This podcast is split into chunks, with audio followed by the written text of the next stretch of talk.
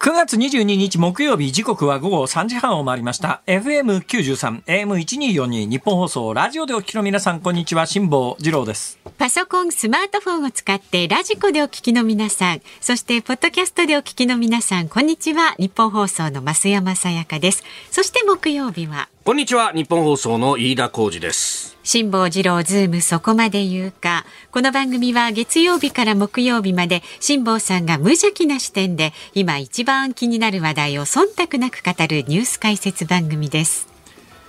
えー、リスナーさんからの情報によると、はい、えー、今週調子を夏休み明けで調子を崩している飯田君はモノマネの精度が下がっているという、はい、そんな話があったんですけど どういう垂れ込みですかそれ？っていうかどこでやってみたのそれ？えどっかでやったかな？なんか花粉症っぽくてモノマネの精度がもう限りなく下がっているという噂。えー、そうなの？ああそう。秋花粉でですね私多分豚草があるんですよぶぶぶぶぶ豚草豚草豚草豚草豚草豚草豚草。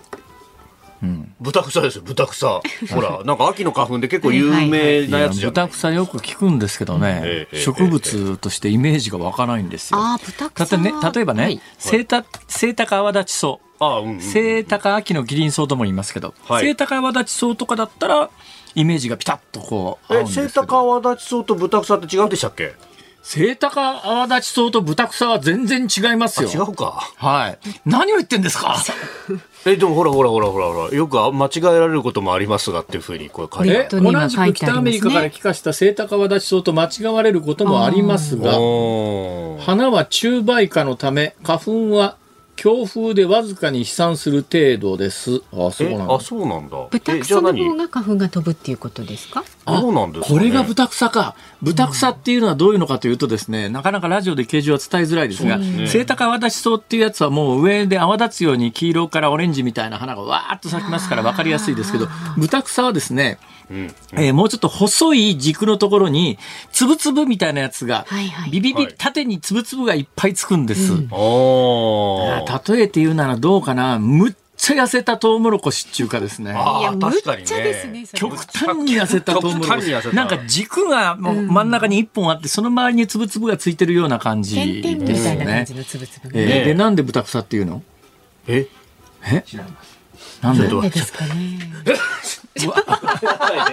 わざとかよ。いやいやいや、わざとじゃないんですよ、これ。すごい演出ですね。じゃじゃじゃじゃじゃ演出じゃないですからね、これ。加トちゃんとかと違いますかね。びっくりしました。リアルなの、今。今、今、リアル。もうね、この、僕も僕でね、パソコンでセイタカアワシの画像調べたら、もう、それだけでくしゃみが出るっていうね。なんか嫌だ。違う、違う。あのね、緊張感が欠けてるんですよ。私、前にも申し上げましたけども、私、本当にひどい花粉症で、どのぐらいひどい花粉症かというと、花粉症という言葉がなかった時代からの花粉症なんです。私、小学校って1960年代ですよ。はい、1960年代にはまだ花粉症という言葉がなかったんですね。はい、だけど、えー、春先になると猛烈くしゃみが出てですね。私もそうだった。もうなんか授業中に10回ぐらい10回、20回連続してくしゃみをするとですね、えー、教師が嫌な顔で睨んで、なんか授業妨害してんじゃないか、こいつみたいな。いやそうじゃなくて、こっちは本当にくしゃみが出るんだと。それで、当時は、あの、耳鼻科の検診っていうのが、行為、学校のお医者さんで行為さんっていうのがいらっしゃって、耳鼻科の検診があるじゃないですか。で、春先、大体4月、どうしたの、飯田君？ごめんなさいね、本当に。今なんかマイクから2メーターほど離れて席をしてましたけども、え聞いてるか人なんですよ。聞いてますよ、聞いてますよ。学校の学校医さん、ね。大体春って4月って検診の時期なんで、で、4月一番花粉症のひどい時に必ず、あの、行為さんの、今、どうでもいいですけど、えー、今、あの、スタッフが、えー、ティッシュペーパーを大量にですね、飯田君に持っていったら、それを本当になんかあの、打滑を見るような目で、えー、増山アナウンス室長が体を避けてですね、えー、とにかく遠いところに、もう1センチでも遠いところにいようという、えー、そういう状況で、今なんかスタジオ内が右往左往大混乱状態に、急に大混乱状態で、あ、増山室長はついについたてを追加、追加しましたね。追加という暴挙に出ました。これで、くしゃみもいいですよ、いつでも。ベルリンの壁に飛ぶだろっていう。建設かみたいなね。そういう。えー、いうことで、はいはい、えー、毎年春先になると学校、ちょうどその時期に、私一番花粉症がひどい時期だったんで、必ず行為さんに、えー慢性副鼻腔炎ですって言われて、あそれで医者来いっていうわけですよ。なまあ、あの、高井さんってあの地元で耳鼻科を兼ねてますから、ええそこ行くじゃないですか。そこ行くとなんか鼻から吸引みたいなのをやらされてですね、当然2、3ヶ月経つと花粉症のシーズンが終わるから治るんですよ。収まるんですねで、治るんで、あ治りましたって言って、で、翌年同じ学校のせ行為ですよ。えね。で、翌年の1年上に上がると、また春先に、ええあの、お医者さんがやってきて、慢性副鼻腔。あの、当時はまだ花粉症って認識がありませんから、いや、あんたの病院通って去年治療したよねっていう、そういう話ではいはい、毎年これが繰り返されて。ほいで、まあ、私、あの、思春期についでに、えー、喘息も発症してですね、もともとアレルギー体質で、いろんなものを発症して、で、こう調べてみたら、まあ、ハウスダストと、それからまあ、ブタクサの花粉と、うわ、なんだか知んないけど、飯田君、なんか目パチパチしながら、や大変なことになってますね。目の周りも痒くなってきてですね、はあ。これもうでも書くわけにいかないいや、あのね、それはシモンさんにウインクしてるわけいや、じゃないですそれ本人が大変厳しい状態であるということはあの、同情を禁じないし、私も喘息と花粉症は長年やってますから、ねあの、気持ちはわかるんだけどもそれを、そのなんかしない赤黒く腫れた顔で、腫れぼったい目で、そこでティッシュペーパーを抱えて、マイクに向かっている、あなたを見せられる我々はどうなるんだよ。お薬飲みますか？大丈夫ですか？あ大丈夫です。大丈夫です。で、それでね、最初の文脈に戻ると何が言いたかったかというと、はい。はい。そんだけひどい花粉症なんですよ。で、まあ、原幹差療法って言って、ちょっとずつアレルゲンというのをお注射していって、ええ。そのアレルギーの元にならすっていうのを私2年間やったんですが、それはまあ、花粉症の治療というよりは、まあ、喘息の方が、あの、命に関わりますから、そっちの治療でやったんですけど、効果なし。ああそうですか、はい。だから玄関差って聞く人と聞かない人といるんですよ。私結局聞かずに、まあ春先になると、で、それが不思議なことにやっぱここ1、2年ぐらいですね、はいストレスがなくなったっていうか低下したというのと、ええで、なおかつ年齢が年齢になってきたんで、多分免疫力が落ちてんじゃないかと思うんですけど、あんまり反応しなくなってきたんですが、まあいい傾向なんですけど、それまではもう現役でテレビやってる時にも春先になると、ズルズルのドボドボで今のこの赤黒い顔して、あの、そこに座ってる飯田君状態なんですが、ところが私、はい。生放送の本番に入った瞬間にピタッと収まるんです。すごいですね。多分ね、アドレナリンがガーッと噴出するんで、病況、病状を抑え込んじゃうと思うんですよ。だから生放送の本番中だけはピタッと止まって本番終わるとズルズルになるんですが、何が言いたいかというとはい、この本番中にもかかわらず、そのズルズルになっている飯田君は、緊張感が足りないんじゃないのかと。いやいやいまあまやまあしょうがないいど。やそれだけほらリラックスしてやっているというリラックスしすぎだろ。それもさ、不思議なのはさ、オンエア直前の3時半までこんなにひどくなかったんだよ。そうなんですよ。3時半になって、オンエア突入した途端にや、なんか、とてつもないことになって、途端にリラックスですか？おかしいだろ、それ。出てます。ってば勘弁してよ、もう。その目の前で放たれたおっさん見せられるのも、この年になってさ、勘弁してよ、もう、本当に。いやまあまあちょっとね。今日のズームオンミュージックリクエスト、はい。えー目の前で鼻の垂れたおっさんを 見せられた時に聞きたい曲。はもうこれでお願いします。わかりました大変失礼いたしました。いや、あのー今日私はもっと綺麗な美しい話をですね、はい。オープニングでお話ししようと思ってここへ来たんですよ。はい。今週、急に気温が下がったんですよね。下がりました。はい。それでもまあまあ、あの、あんまりまだ日差しもきついから、日焼けもなあというのがあって、私夏中ですね、ここの、よえーに日本放送に通ってくるに際して、はい。もうルート決まってるんですけども、そのルート決まってるところに神社の塀があるんですね。え。で、神社の塀の脇を通る。今完全にもうちょっとさ、二人してやめてくれる？でもさアウェーですね。話のさ、腰ボキボキに折れまくって、本当ですね。リラックスしすぎました。ごめんなさ勘弁してよ、もう、本当に。いはい。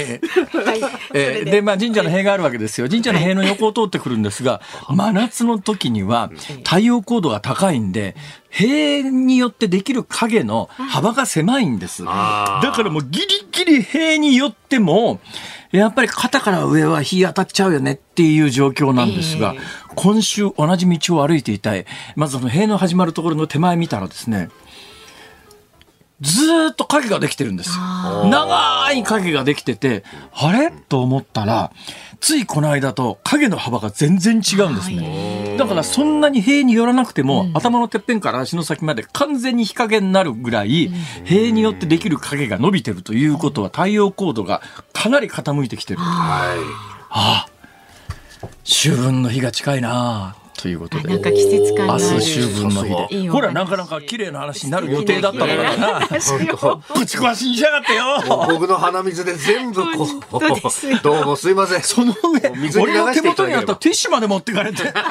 この後俺はどうしたらいいんだそれこっちへ持ってくるのはやめてな。大丈夫ですよ。ダメだよ。それなんかいろんなものがまみれてるだろ、それ。まみれてなこっちで、僕が使った方であって。こっち大丈夫ですよ。そのさ、鼻でズルズルのティッシュ上に掲げんのやめててくれる頼むから本当に。本当です行こうかもう先じゃあ株と為替大丈夫ですか？はい、はいはい、お願いします、えー、東京株式市場日経平均株価続落でした。昨日と比べて159円30銭安い、えー、2万7153円83銭で取引を終えております FRB アメリカ連邦準備制度理事会の大幅利上げ決定を受けた景気後退懸念で朝方から売りが膨らんだということです。で一方で日銀の大規模な金融緩和策の維持決定ということで円安ドル高が進んだと。で、えー、それによってまあ輸出関連銘柄などの上昇が目立って下げ幅を縮めたということであります。で為替の方は1ドル145円15銭付近。昨日のこの時間と比べて50銭ほどの円安。1998年以来およそそ24年ぶりの円安水準と、今年初めから見るとおよそ30円下落しているということだそうです。はい。はい。ズームそこまで言うか。この後は昨日から今日にかけてのニュースを振り返るズームフラッシュ。で、4時台は、え先ほどね、行われていました、世界平和統一家庭連合旧統一協会の記者会見の模様を取材した。ま、続いてるみたいです。。終わった。終わったんですそうです。終わったそうです。そうかそうか、テレビでやってるのはディレイか。うん、あなるほどね。はい、この模様を取材いたしました日本放送の小永井アナウンサーのレポートをお送りします。番組ではラジオの前のあなたからのご意見お待ちしております。メールは zoom zoom アットマーク一二四二ドットコム。番組を聞いての感想はツイッターでもつぶやいてください。ハッシュタグ漢字で辛坊治郎、カタカナでズーム、ハッシュタグ辛坊治郎ズームでつぶやいてください。で今日のズームオンミュージックリクエストは、えっ、と目の前で鼻ずるずるのおっさんの姿を見せられた時に聞きたい。はい、姿を見せられた時に聞きたい曲です。いや、まあ、あの同情禁じえないけどさ、やっぱり先ほど申し上げたように、緊張感足りなさすぎだろ、普通。普通、オンエアになるとさ、アドレナリンがブワッと噴出してさ、大体の病気は一瞬が治るもんだよ。豚草のね、威力はね。それが本番入った瞬間 逆にね。なんだろうな、これは。選曲の理由も書いて、ズームアットマーク 1242.com までお寄せください。この後はちゃんと最新のニュースにズームしていきます。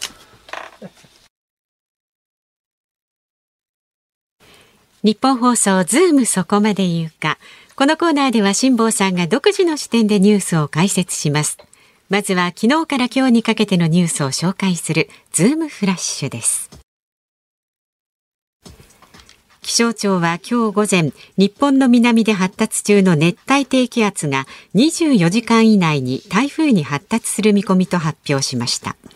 先日の台風14号ほど強まることはないものの東海や関東に近づく予想で大雨に警戒が必要です。欧米の中央銀行が相次いで金融引き締めに動く中日本銀行は金融政策決定会合を開き現在の大規模な金融緩和策を維持することを決めました。産経新聞によりますと政府が新型コロナのオミクロン株に対応した新たなワクチンの接種間隔について現行の5ヶ月から3ヶ月に短縮する方針を固めたと報じました。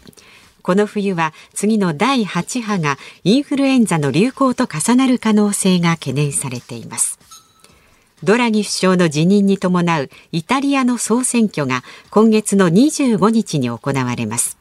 世論調査では右派政党イタリアの同胞を軸とする右派連合が勝利する勢いで党首のメローニ氏がイタリア初の女性首相に就任する可能性があります。静岡県の認定こども園の通園バスに置き去りにされた女児の死亡事件を受け政府は再発防止のため職員が園児を見落とさないようにする警報ブザーなど安全装置の設置を義務化する方向で調整に入りました。イギリスの雑誌エコノミストグループが発表した2022年の世界の食料安全保障ランキングによりますと日本は113カ国中で6位でした。ロシアによるウクライナ侵攻の影響で世界的に価格が高騰する中でも輸入を含めて安定的に食料を確保できていると評価され前の年から順位を2つ上げました。首位はフィンランドでした。佐賀県の武雄温泉から長崎を結ぶ西九州新幹線が明日23日開業します。えー、ラインナップが、はい、えー、飯田君忖度ラインナップになっておりまして、一番最後が、西九州新幹線。はい。えー、今年かな、私、長崎に、春先に公園行った時に、ほうほう地元はかなり盛り上がってますね。で、長崎の駅前の再開発がすごく進んでて、はい。本当様変わりです。あこんなに変わってるんだっていうね、久々に長崎行きましたけど、あの急激に長崎は今回の新幹線の開業に向けて、駅の周辺の整備を進めていて、まあ、長崎は面白いですよ。何長崎が面白いかっていうとやっぱりあの、まあ、坂が多くて観光地多いし、はい、えー、ただ残念なのはあの歴史の教科書で日本人は全員知ってる出島っていうのが、はい、なんとなく長崎でも観光に行くと、これが出島ですって言って残ってるかと思ったら、なんか他の埋め立て地と一緒になってて、境界え、え、え、どこまで出島 なの？って言ったら、この石のとこまでです。え、そうなの？みたいな。なんであんなもったいないことしたかな？長崎も。あんなに有名な、これほど観光資源として素晴らしい出島は、はい、あの出島の扇形の形のまま残しておいてくれて、うん、あそこにとりあえず江戸時代のなんとか屋敷みたいなやつ建てといたら、すげえ観光材料になるのに、実際行ったら出島って、え、道路の真ん中ぐらいになんかあの、境界線があって、ね、え、な、なにこれ？出島？え、ここが出島？え？飯田君。はいはい。なんだろう、こういうのって。いやまあね、海側工場とかなんとかとかいろいろ開発するために、まあ、大きな造船所もあったところですし、まあ今もあるか。しょうがないっちゃしょうがないんですしょうがない。まあ戦前からああなのか。だからまあ戦後ああいうことになったんじゃないんだ。おそらくあれほどの歴史的、文化的、観光地的価値があるという認識がないうちに、はいえー、埋め立てて開発しちゃったって感じだな。ヨーロッパの都市とかだったら、今、改めてあの辺を なんか水引いたりなんかすることがあるかもしれないです、ね、だから、あの、東京でもですね、はい、やっぱりあの、東京オリンピックの時の東京の急激な開発で、はい、えー、それまであったった川に暗渠って言って川塞いじゃって、はいうん、その上に高速道路を作るみたいなことして、はい、えー、お江戸日本橋、はい、日本橋か、お江戸日本橋の上に高速道路、あそこ今もう撤去された上？いや、えー、計画はあって、これを進めようとしてますけど、まだ今のところ高速が、ね、あそうですか、はい、確かにあの日本橋って、東海道13次の安藤広重の浮世絵かなんかでイメージして、行くとびっくりするよね。ここ日本橋？えあれ？なんか上高速道路じゃんっていう。まあ、あれはなんとかしようっていうんで、ただものすごい金がかかるから、それ言い出した政治家も当時、まあ、あの、器用方変いろいろあってね、えー、まあ、両面あったんですけども、はい、えまあ、そんなことはともかくとして、その長崎まで、はい、ね、東海道新幹線から福岡で乗り換えて一気に行ければ行ければ。そうなんです。いいんだけど、はい、そうならないんだよね、これ、明日から。ええ、なんか明日開業するのはわずか60何キロだって。そうですね。60何キロ、はい、福岡から新幹線に乗ってもたどり着かないの？福岡から新幹線に乗ったらですね、福岡からまず新幹線に乗って、鹿児島行く新幹線が全面開通してますよね。そうですね。えー、鹿児島行く新幹線に乗ります。はい。えー、長崎に行くには？えー、途中で降りるんですね。新鳥栖あたりで乗り換えになるんですが、新鳥栖止まる列車があんまり多くないので。新鳥栖っていうのは、はい。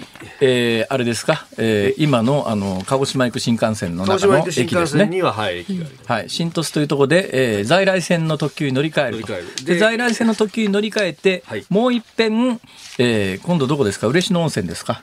えー、武雄温泉。武雄温泉ですか。武雄温泉から、はい、えー、新幹線に乗ると、えー、明日開業する六十数キロの、日本で一番短い新幹線で、長崎まで行けると。そうなんです。つまり福岡から行こうと思うと、まず、えー、いわゆる九州九州新幹線というのにのに乗って、はい、えー、在来線の特急に乗り換えて、はい、明日開業する新しい新幹線に乗って、やっと長崎。それでも今まで長崎まで在来線で2時間ぐらいかかってたやつが1時間半切ると。1時間半は切る。ね。はい、そうです。大した変わんねえじゃん。なんでそんな面倒くさいことしなきゃいけなくなるんだよ。いや、でも、まあ、あの、誰のせい？などもお、おすすめしてるのはですね、あの、じゃあ、新鳥栖まで乗るのはあれなんで、えー、福岡から特急が出てますんで、博多駅でまず在来線の特急乗っていただいてですね、で、リレー号的なものがございますんで、リレーかもめかな。で、それに乗って、竹温泉で乗り換えていただく。新幹線、特急、新幹線じゃなくて、はい、福岡からだったら特急プラス新幹線で行けるよと。そういうことです。昔ほら、大宮発の上越東北新幹線にリレー号っつうので行ったじゃないですか、あれと知らんわ、そんな。知らないですか新幹線リレー号っていうのがあったんですよ、えー、なんでこういうことになってるのか、背後の事情を説明してください。はい、えー、間が佐賀県の一部を通るんですけれども、はい、これ、新幹線を通すとですね、並行して走る在来線をどうするっていうのは必ず議論になって、で、まあ、だ、大体今は並行する在来線は、第三セクターに移管して地元のお金で何とかしましょうねという新幹線が通っちゃうと在来線がなくなっちゃうってことですよ。だから在来線がいわゆる JR の直営じゃなくなっちゃうんですよね。はい、そうです。で、第三セクターということは地元も金出さなきゃいけないと、うん。はい。えー、いうこともあって、えー、抵抗感はあると。その上、まあ、あの、佐賀県にしてみたら、えー、長崎まで新幹線、福岡からダイレクトに行けるようになると、うん、まあ、いや、通過してしまうとお客さんが、じゃあお客さんが通過しなきゃ佐賀県に何か見るものがあるのかと。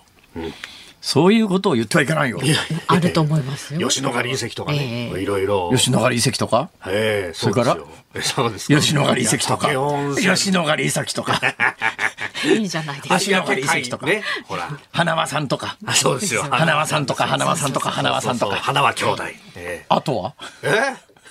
あとは、佐賀県。佐賀県も嬉の。そので佐賀県が、まあ、要するに、えー、今の新幹線企画っていうのがあってですね、新幹線って線路の幅が在来線より広いんですよ。はい、そうすると新幹線の線路を敷いちゃうと、はい、そこの上は在来線は走れないんで、新幹線専用になっちゃうと。で、なおかつそこが新幹線専用になっちゃって、新幹線でビューッと通ると、その間の、えー、在来線というのが、はい、JR の傘下じゃなくて第三セクターだから地元に金出せって話になるし、佐賀県としてみたら、うん、どんなメリットあんだよ、うちはよ、みたいな。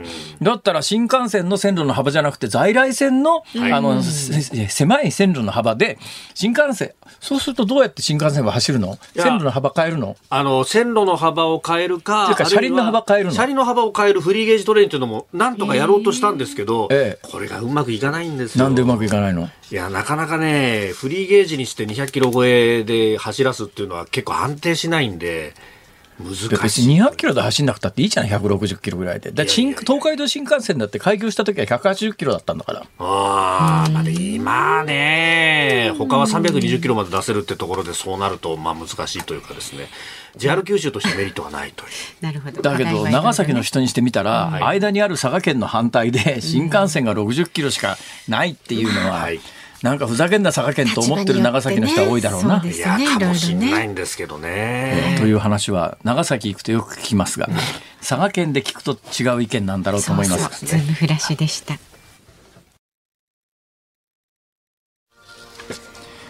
9月22日木曜日時刻は4時3分を回っています。東京有楽町日本放送第3スタジオから辛坊治郎と。増山さやかと。飯田浩二がお送りしております。はいもうあといろんなご意見がはい、届いてますけれども。ありがとうございます。ヤングバーガーさん。へへヘクションなんてコントかよっていう。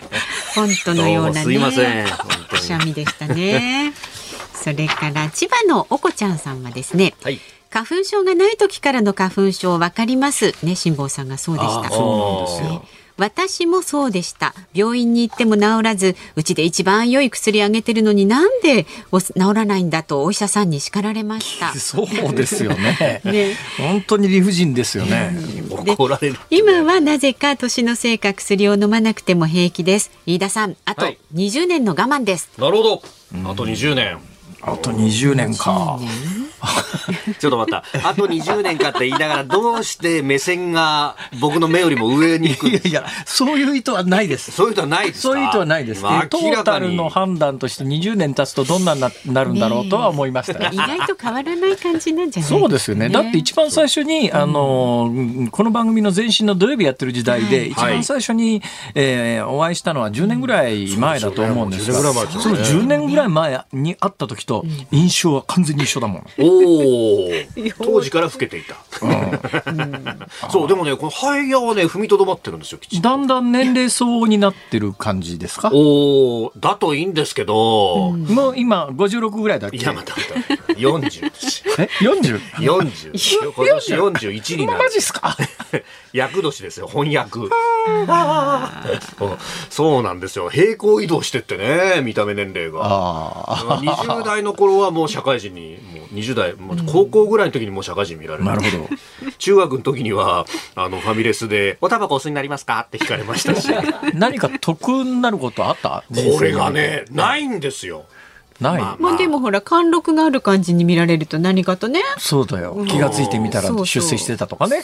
そうですね。全くないですね。そういうのね。あの世間の扱いがそうそういいとか。そう。ちょっと偉い人かと思われちゃったりとかね。ね。最初におしぼり渡されたりはおっさんになってね童顔に見えていいことはそんなにないよ。そうですそうですか、うん。えー、なんかまあ重みがないしね若い頃におっさんに見えていいことも全くなかったですよ。まず女女の子にモテないどっちを取るかっていうのありますね。それね合コンで目の前だけ席ずっと空いてるなみたいな。かわいそうな話になってきました、そうそう前に座ったお姉ちゃんは後であのね席が弾けた後あの隣のお姉さんと外れだったよね座席席が。今日は外れだったね。外れだったね。今日の一人おっさんいたよねみたいな。なんか間なんか間違ったんじゃないの？みたいなことを陰で言われたりなんかして。なんか切ない青春時代を送ってきたんですね。本当ですよ。本当に大丈夫ですよこれからね。謳歌できますから人生はまだまだ。そうそう。これから花が咲くから。なんで二人で腫れ物に触るようになってるんですか？大丈夫大丈夫。大丈夫大丈夫。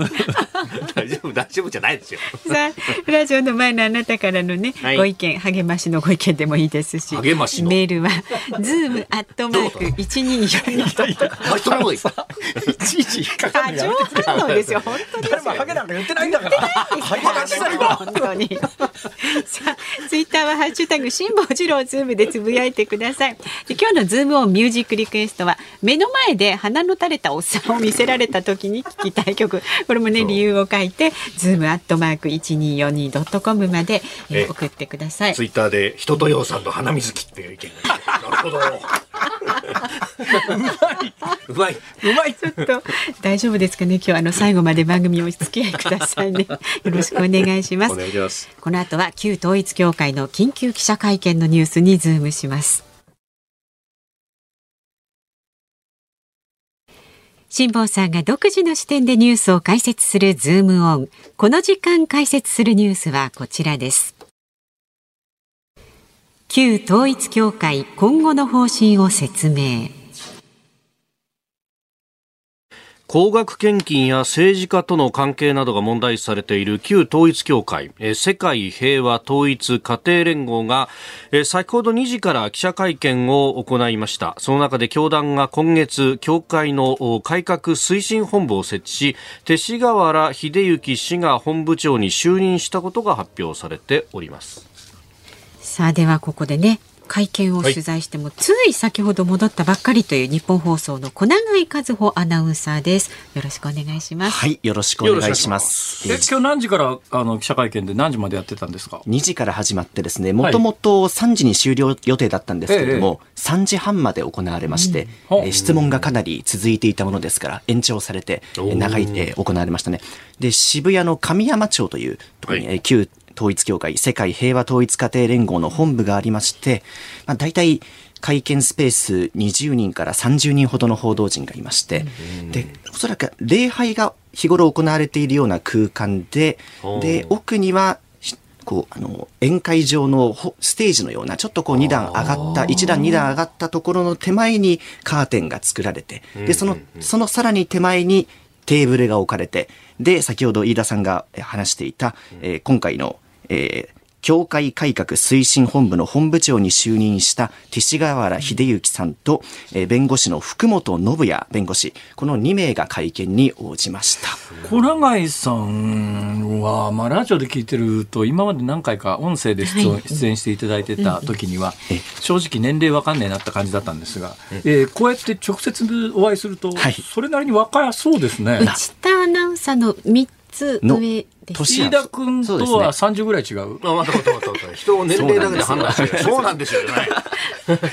今の20、えー、明日で27になり明日27歳。はい、ということは、1990年代の例の合同結婚式に端を発する芸能人のあの入信とか、はい、あの有名な評論家のお嬢さんが入信して、お父さんが奪還闘争をするとか、ああいう騒ぎは全然知らないんでしょ？不勉強ながら全くあの知らない状態で。生まれる前だもん、そうなん今回のそのの安倍元総理の事件をきっかけに、この旧統一教会という存在を知りました。え、統一教会自体知らなかった？はい。知りませんでした。失礼ながら、学生時代にさ、はい、あの、学内に統一教会ってなかった？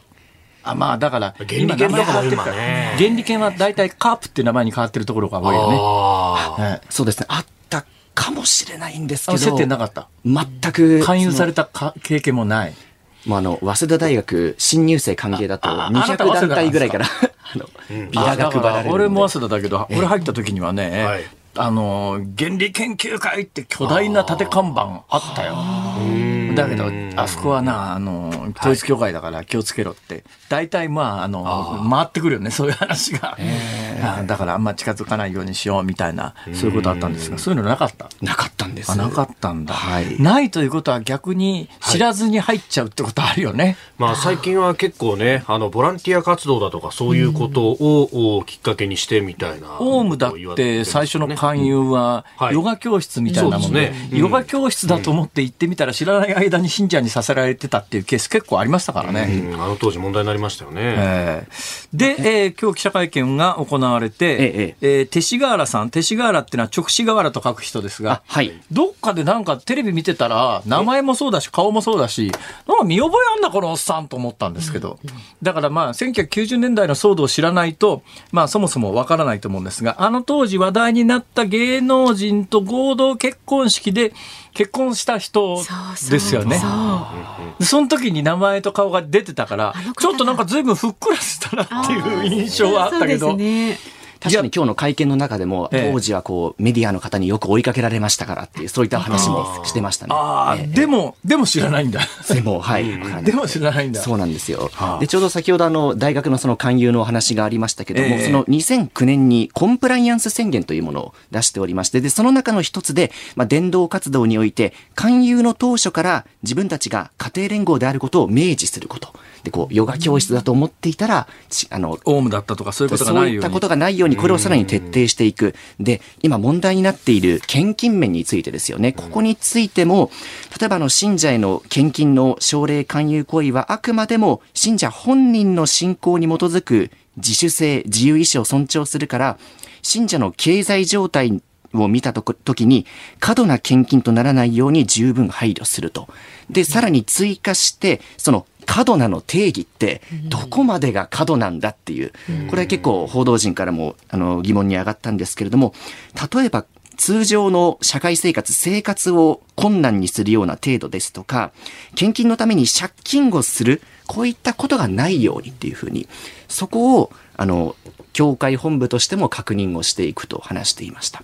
ただ、あの、今日午前中にも、野党のヒアリングが行われまして、その、えー、かつて、立憲民主党など。は、はい、両親が信者で、で、2世の方、今は脱会された女性の方が、あの、は取材に応じて、あの、そのヒアリングに出席したんですけれども、その、じ、どこまでをこう、自由な意思で、どこまでがさせられている献金なのか。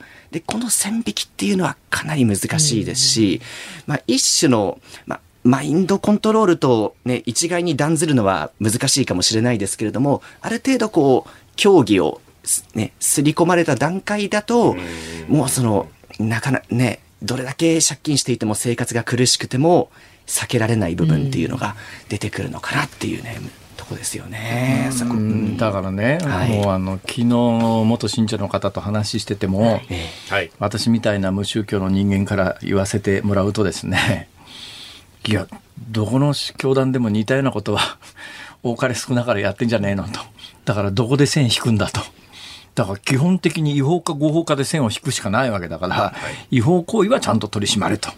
だけど、違法でない活動に関しては、統一教会だけこれダメっていう方向性の法律を作ることは無理だし、現実的ではないわけで、そもそもなんで今回、このタイミングで統一教会、旧統一教会が記者会見やったのかがも、そもそも疑問なんですけど、なんな、なんなのこれ？うん、そうですね。の、その勅使河原本部長が話していたのは、やっぱこう、今、こう、報道によって、ここまあ、信者の中にもこうバッシングを受けたりですとか、こう苦情とかそういった、まあ、あの一般の方からのまあ、苦情だとか、まあ、爆破予告みたいな、そういったこう、脅迫があって、まあ、世間を騒がせてしまっているっていうところ。あとは、まあ、これはもしかしたら、こう、安倍元総理の国葬が5日後に控えている中で、まあ、その国葬の前に、一旦こう、説明の場をっていうところがあったのかもしれないですね。この勅使河原本部長自身は、国葬には今日賛成だというふうに明言されまして、こう、安倍総理のこれまでの功績についてはかなり評価する話をしていましたね。はい。で、ね、はいはいはい。どうぞどうぞどうぞ。あ、そうね。はい。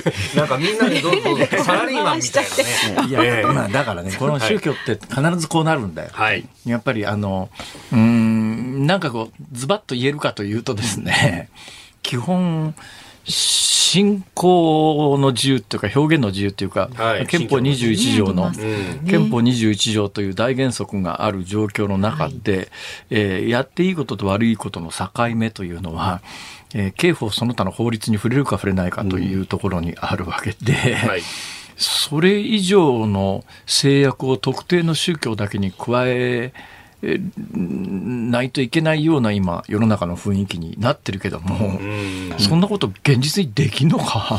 そう。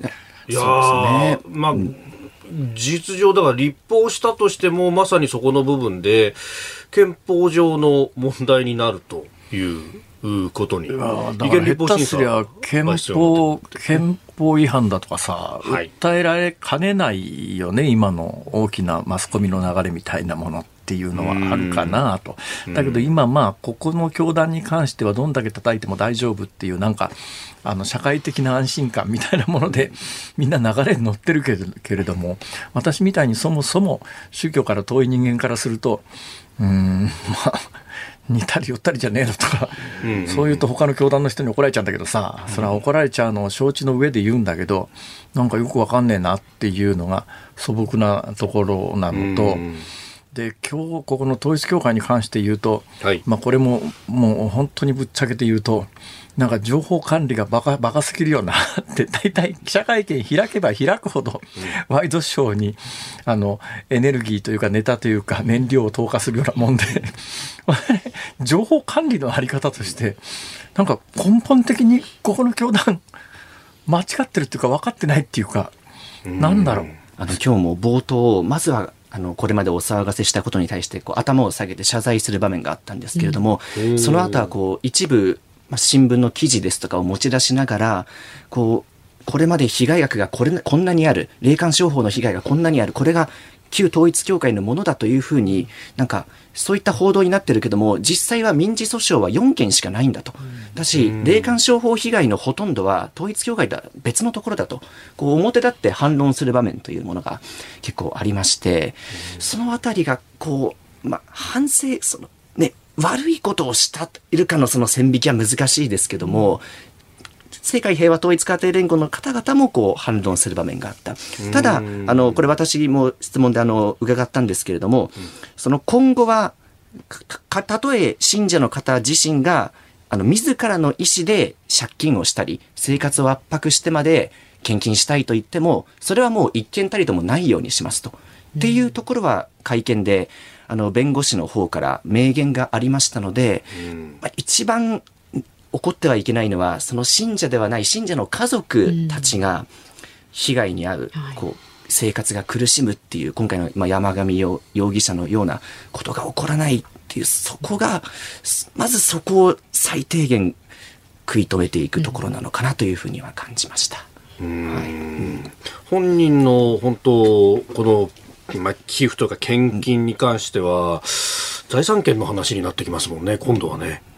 うん。これもその憲法問題というか、うん、基本的人権の問題になってきてしまうというところがあって、まあ、これだから個別具体的なところでやるしかないと。で、それ以外だと、それこそね、野党合同ヒアリングでも話は出てるかもしれないですけど、はい、フランスにある、まあ、反セクト法のような、はい、えー、ものを、じゃあ日本で作るのかということになってくると、うん、じゃあそこの線引きの部分で、いや無理だと、えー、無理でしょう。政府の C が働いてしまうこと。これあんまり日本人知らないんだけど、はい、フランス、ドイツ、まあ、あのに限らずあのヨーロッパ諸国における憲法って日本における憲法のあり方と全く違うので、だから日本の憲法21条とかアメリカの中世憲法第1条とかっていうのと、うん、ヨーロッパの EU 憲法草案みたいなものを見るとあくまでも実は自由というのはあの表現の自由というのはあの大日本帝国憲法下の表現の自由に近いんですよ。つまり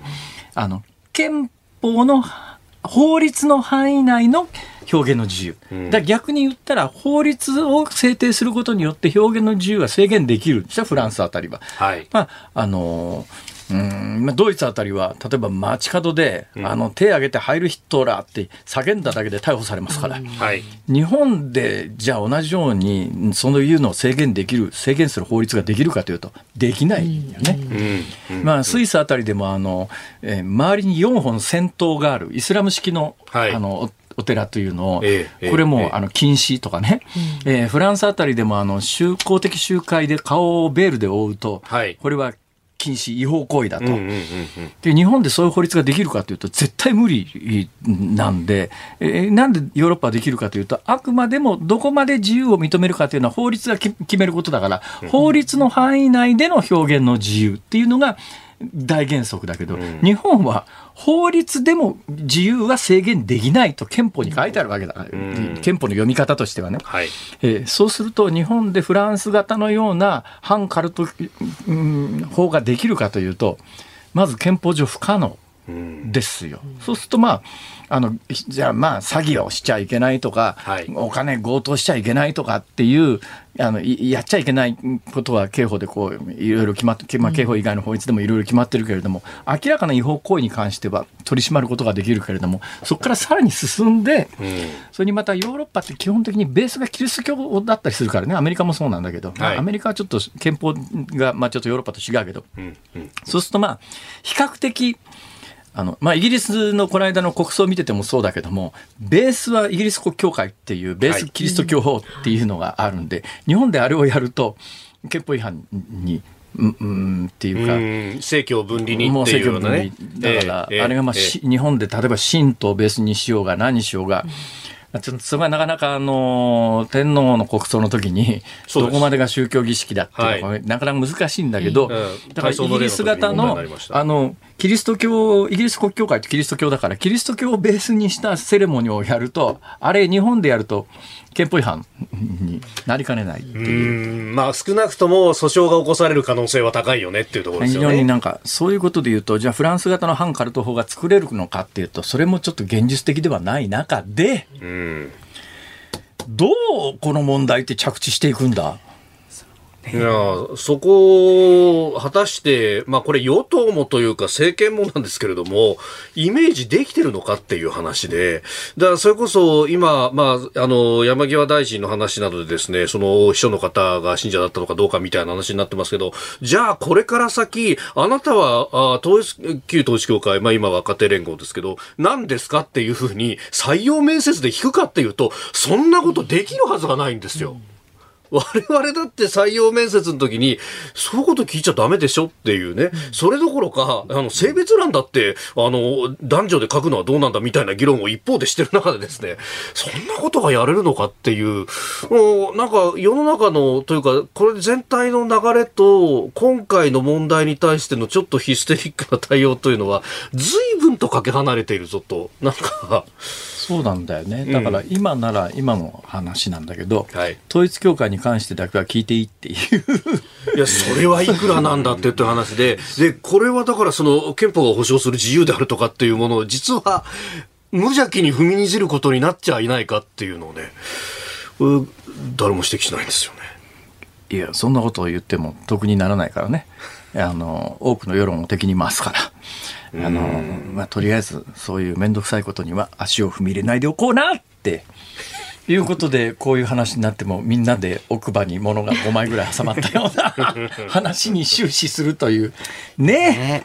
だからまあ実際取材に行った小永井さんにズバッと言ってもらって全部責任は小永井さんのせいにするという。ちょっと待って待って待ってまあいつも俺そこれやられてるんだけど いやさすがにこう10個以上年離れた後輩にそれやらすのは っていうね。小永井さんがなんか取材してきて他に何か。まあでもいろんなねあの記者だったりが質問をしてってやり取りの中で何かこう気になったものとかってのありましたか、はい、あの安倍元総理の銃撃事件があってから、事件の後に信者や元信者から過去の献金について返金を求められたケース、で、実際に返金が行われたケースはどうなのかという問いがありまして、で、勅使河原本部長、114件くらい、結構具体的な数字ですけども、100、100件以上は過去の信者から元信者からクレームが来て、で、返金すべきだろうなという条件になって、まあ、返金をしたと。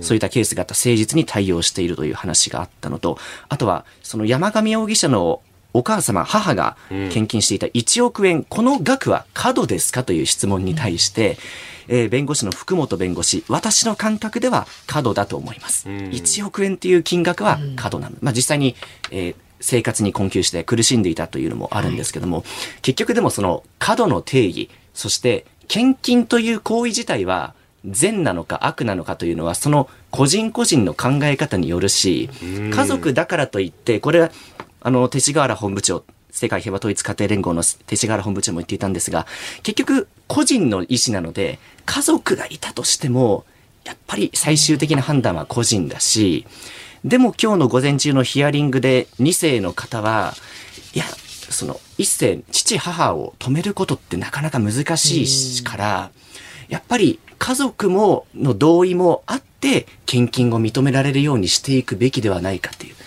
まあ、その宗教法人そのものを解散させるかどうかよりももう個々の献金一つ一つに焦点を当てて、うん、なんとか大きな被害を防いでいく、望まない高額献金を防いでいくというところについては必要なのかなと。すいません。長くなってしまいましたが、というふうに、まあ、今日一連取材した中では感じましたが。辛坊さんいかがでしょうか？いやいやあのなかなかねこういう時に何何をどう言うかというのは本当に、えー、アナウンサーにとっては試練の時なんだけどええ。うまくこなした。うまくこなした。あの塀の向こう側に落ちずに。あああの平野総一郎さんがねよく言う。あの立派なもんだ お、これ喜んでいいんですか？いや、喜んでいいですよ。渋さんいつも塀の上こうぐらぐらしながら渡ってそうそう、時々落ちたり。時々落ちたり。これから落ちるかもしれません。いやいやいやということで今日はね、えっと取材をしてきた小永井和穂アナウンサーに伺いました。はい、ありがとうございます。失礼しました。日本放送辛坊治郎ズームそこまで言うかをポッドキャスト YouTube でお聞きのあなたいつもどうもありがとうございます日本放送の増山さやかですお聞きの内容は配信用に編集したものです辛坊治郎ズームそこまで言うかはラジオ局ニッポン放送で月曜日から木曜日午後3時半から毎日生放送でお送りしています。番組はラジオの FM93 AM1242 に加えてラジコでもお聞きいただけます。ラジオラジコではポッドキャスト YouTube 版にはないコンテンツが盛りだくさん。アトムさん吉田由紀ちゃんの中継企画。さらに辛坊さんが夕刊フジの気になる記事を解説するコーナー。そして辛坊さんが聞きたい曲をお送りするズームオンミュージックリクエストなどラジオラジコでしか聞けないあんなことやこんなことがいっぱいです。ポッドキャスト YouTube を聞いた後はぜひラジオラジコで辛坊治郎ズームそこまで言うかをお楽しみください。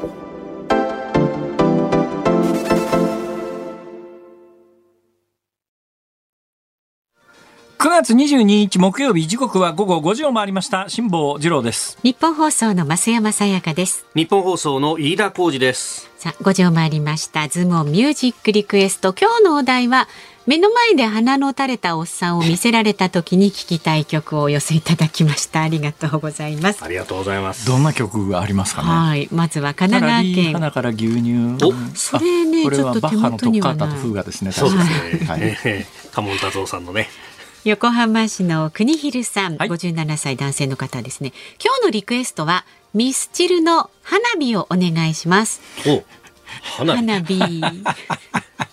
えらい違いだなそれ。ミスチル怒るよそれ。そうですね。ね。はいえー大阪市のオレンジ世代って何なのさ51歳の方は。お今日のリクエストは愛子さんの花火でお願いします。花火はいろんな人が花火出大してますね。人気だな。あ飯田さん朝の番組でも新業アナウンサーがニュースを読んでる時後ろでなんかゴボゴボしてましたね。って指摘が緊張感なさすぎだよな。バレてらえー世田谷区の50代のちらし寿司さんはですね鼻ずるずるやられると100年の恋も冷めますね。鼻のダジャレも含めて花花さよなら大好きな人。ああでもね昔からあの目やみ女と風邪ひき男って言うてですねね。風邪ひいてずるずる言ってる男というのはいい男の代名詞として使われることもないではないですからねなるほど。はなんだろう。どういうことなんだろうな、ね。まあいいや。はい。えー埼玉県の佳代子さん48歳の方は、はい。美空ひばりさん川の流れのように。どうして？ずるずるとこれ以上は言いませんって書いてあります。あずるずると。ずるずると。ずるずると、はい。えータッキーさん横浜市にお住まい。来ましたよ。人とようさん花水木あとは府中市のワンサくんさんは58歳男性の方ハクション大魔王の歌をリクエストします。アクションだからね。あ。飯田さんに呼ばれて飛び出てじゃじゃじゃじゃとモノマネしてほしいですって。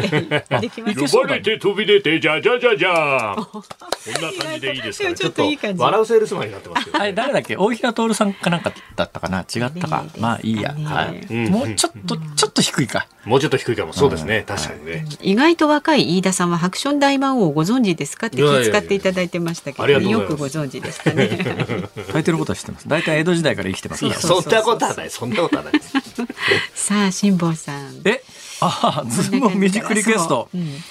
そうだなテーマに関わりなく。はい。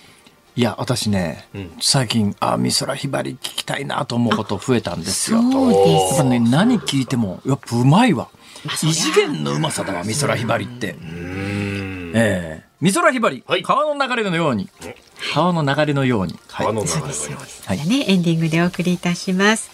番組ではラジオの前のあなたからのご意見24時間お待ちしております。来週月曜日の4時台のゲストはあー辛坊さんがちょっとデレデレしないか私心配ですけれども 信州大学特任准教授で法学博士のニューヨーク州弁護士の山口真由さんお招きいたします。あ山口真由さんって信州大学の特任准教授だったの？ね。そうなんですね。え初めて知りました。しっかりお願いしますね辛坊さんね。どうだろう。前なんかあの誰か来た時に黙っちゃったうていう前歴あるよね。いや何何度もありますよね。何度もありますね。そうんねあのしかもあのゲスト男女問わずですよ。それこそ猪瀬直樹さんがいらっしゃった時もええ なぜかね。黙ってたじゃないですか。直前にトイレで会っちゃって。猪瀬直樹さん、ああ、なかなかね、あれはちょっとスキャンダルっていうか、あの、はい例の5000万円、あの、カバンに押し込んだ問題の直後ぐらいだったんで、なんかね、かわいそうだなとか思っちゃうんだよ、俺。まあここでこれ聞いちゃうとね。かわいそうだよな。これ以上いじめなくても。えそうだ、三浦瑠麗さんが来た時だえ。誰？三浦瑠麗さんが来た時ものすごい黙っちゃって三浦瑠麗さんって聞いたぞ最近名前を。ああ、一緒に大阪市長選びの。ああ、それだ。一緒にやるんでしょ、また。どっかで名前聞いたなと思ったんだ、俺。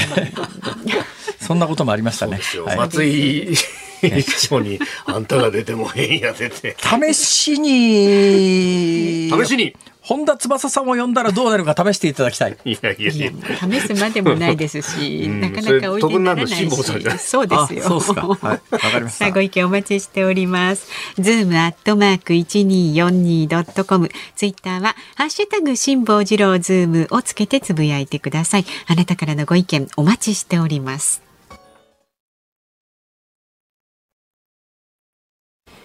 辛坊さんが独自の視点でニュースを解説するズームオン。今日最後に特集するニュースはこちらです。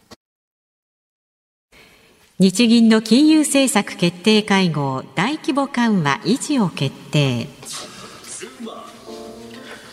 日本銀行は昨日そして今日2日間の日程で開催していた金融政策決定会合で短期金利をマイナス0.1%長期金利を0%程度に操作する現在の大規模な金融緩和策の維持を決めました一方、アメリカの中央銀行にあたります FRB 連邦準備制度理事会は物価高を抑制するため6月と7月に続いて今月も0.75%の大幅利上げを決めました。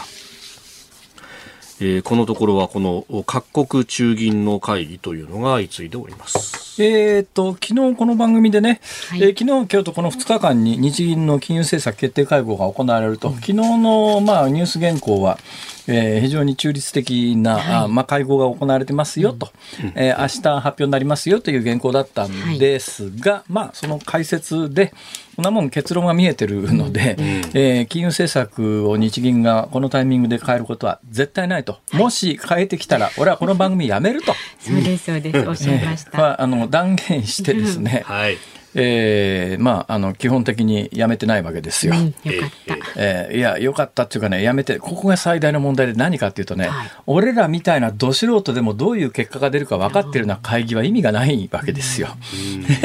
でどういうことかというと、あの、まあ、日銀はもう何回もこの番組で言ってますけれども、金利は絶対上げられないし、上げないし、もうそれはもう黒田黒田さんが総裁である限り、やめる、上げることはまずないし、うんあの外圧で金利が上がることはありますけども金融政策として政策の金利を変えることはまず考えられないので、え金融政策こうなるだろうって読めるわけですよ。読めるとあのこれお金に直接結びつくんですね、うん、えー、為替でもそうだし株でもそうだし債券でもそうなんですが儲ける方法は単純で安く買って高く売るっていう、もうそれだけのことなんですよ。安く買って高く売る。商品でも同じですね。100円で買って200円で売りゃ100円儲かる。うんまあ、為替でも通貨でも株でも債券でもみんな同じなんですよ。ただし、プロの商売は我々の感覚で言うと、物は買って、買ってから後で売るっていう、そういうプロセスになりますけど、あの、プロの世界では、えー、先に売っといて後から買い戻すっていうのでも、要するに結果的に安く買って高く売りさえすりゃ差額抜けるという。で、プロはそういう商売をやるわけですよ。つまり、今後その株にしろ債券にしろ通貨にしろ物にしろ価格がどう動くかというのが読めさえしたら必ず儲かるんです。うん、ね、で日銀はまあ、何回もこの番組で言ってるような理由で、絶対金利を上げてこないと、はい、金利を上げてこないということは、えー、アメリカは金利を上げてくるんだろうと予測がつくわけで、そうすると、あ円安に向かうよねっていう、もう方向性が見えてきちゃうわけですよ。で、何が問題かというと、私ごときで見えてきちゃうわけだから、プロはもっと見てるわけで、見えてきちゃうということは、儲けようと思ったら、簡単に設けられるっていう。そうすると、その方向に向かって経済活動をするわけですよ。つまり、あの、円が上がるかもしれないと思ったら怖くて、えー、空売りか、まあ、あの、かけたりとかできないんだけども、はい、もうそこから下がるに決まってるとこう思ってるわけだから、空売りかけて下がったら買い戻すと、差額を抜けるわけで、うん、もう方向性が見えるということになると、だから昨日から今日にかけて、あの、まあ、私は100%って昨日断言しましたけど、はい。はい、だったら、為替の取引で、あの、単純な話、むっちゃ儲けようと思えば儲けられるわけですよ。なんで私が儲けに行かないかというと、ちょっとこれ本音なんだけど、自慢を兼ねて本音なんだけど、俺、これ以上金があってもつまんないと思っちゃうんですよ。ね、あの、かみさんとキャンプに行って、ただのキャンプ場、無料のキャンプ場を探して、キャンプサイトの隅っこに穴掘ってトイレをするというのが楽しいわけで、こんな本、金がザクザクあったら楽しくなくなるじゃん、そういうのが。だから、あの、これ確実に儲かるって分かっていても、別に儲けに行かないわけですよ。ね、儲かっちゃ困るとまでは言いませんけども、まあ、ぶっちゃけそういう気持ちもあるんです、本音ではね。だけど、必ず儲けに行かなきゃいけないっていう人が世の中にいるわけですよ。どういう人かっていうと、プロのディーラーってやつは、それが仕事だから、ね、それもプロのディーラーが使ってる金って自分の金じゃないですからね。大体機関投資家と呼ばれる人は、まあ皆さんが例えば100万円あの投資に回しますとか、ちょっとずつ集まってくるトータルで何千億みたいなことになりますけど、それを運用することで利益を出して配分するという、その仕事をしてる人は確実に儲かる方法があったら、それに飛びつくわけです。よ。今日本の為替がまさにそうで、日本の為替は日本の金融政策が変わらない限り、円安に向かって走っていくに、長期、まあ、中長、中期で見たときね、本当の長期は分かりませんよ。だから来年になってアメリカの金利が上がりだしたらまた別ですけども、それまで、えー、まあ、日米の金利差は広がるに決まってるわけだから、あの、中期レベルで見たときに、円安方向に進むよねと思ったら、確実に儲かる。だからこの2日間ぐらいで、機関投資家で相当もうだからさっきあの黒田日銀総裁が、えー、発言してる投機的な動きっていうのはまさにこれなんですよ。だそれがあの一つの方向を加速させてますから。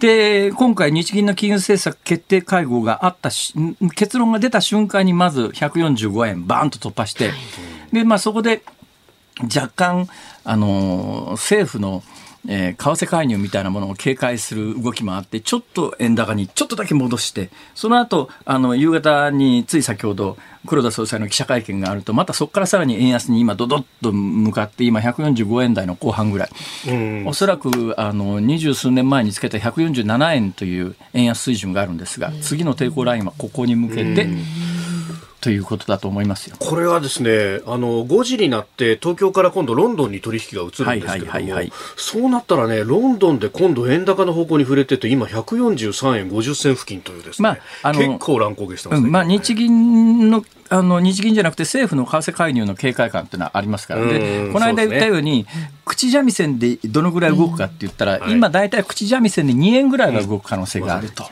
まさに2年ぐらい。今日神田財務官が確かに3倍はできてるんだというふうにまた発言してましただからあのその警戒感はあるよね、はい、でも多分それ以上140円を超えて円高に戻るかっていうと、なかなかちょっと直近ではなかなかあの考えづらいとだからね素人でも見えるような金融政策の幅しかなくなっちゃってるっていうのはある意味リスク高いよねっていう感じが正直しますね。ズモンミュージックリクエストをお送りしているのは埼玉県のかよこさんからのリクエスト美空ひばり川の流れのように。はい。えー、えー、作詞秋元康さん作曲三宅明さんいや今日のリクエストテーマと思えない本当ですね。そして世界観のある曲ですね。本当ですね。それ思い出させないでくれ。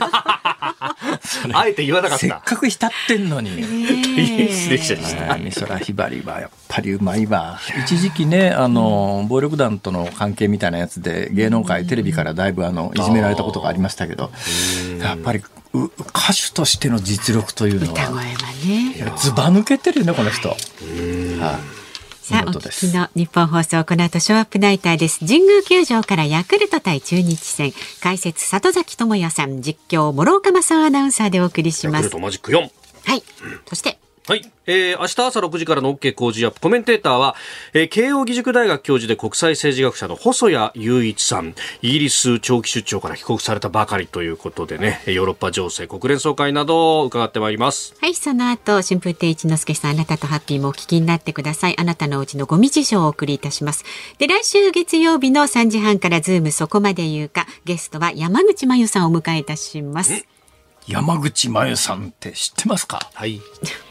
何ですか？山口百恵さんじゃないんですよ。違います。もう時間ないですよ。あと5秒。辛坊治郎とませませんかと。飯田浩二でした。でした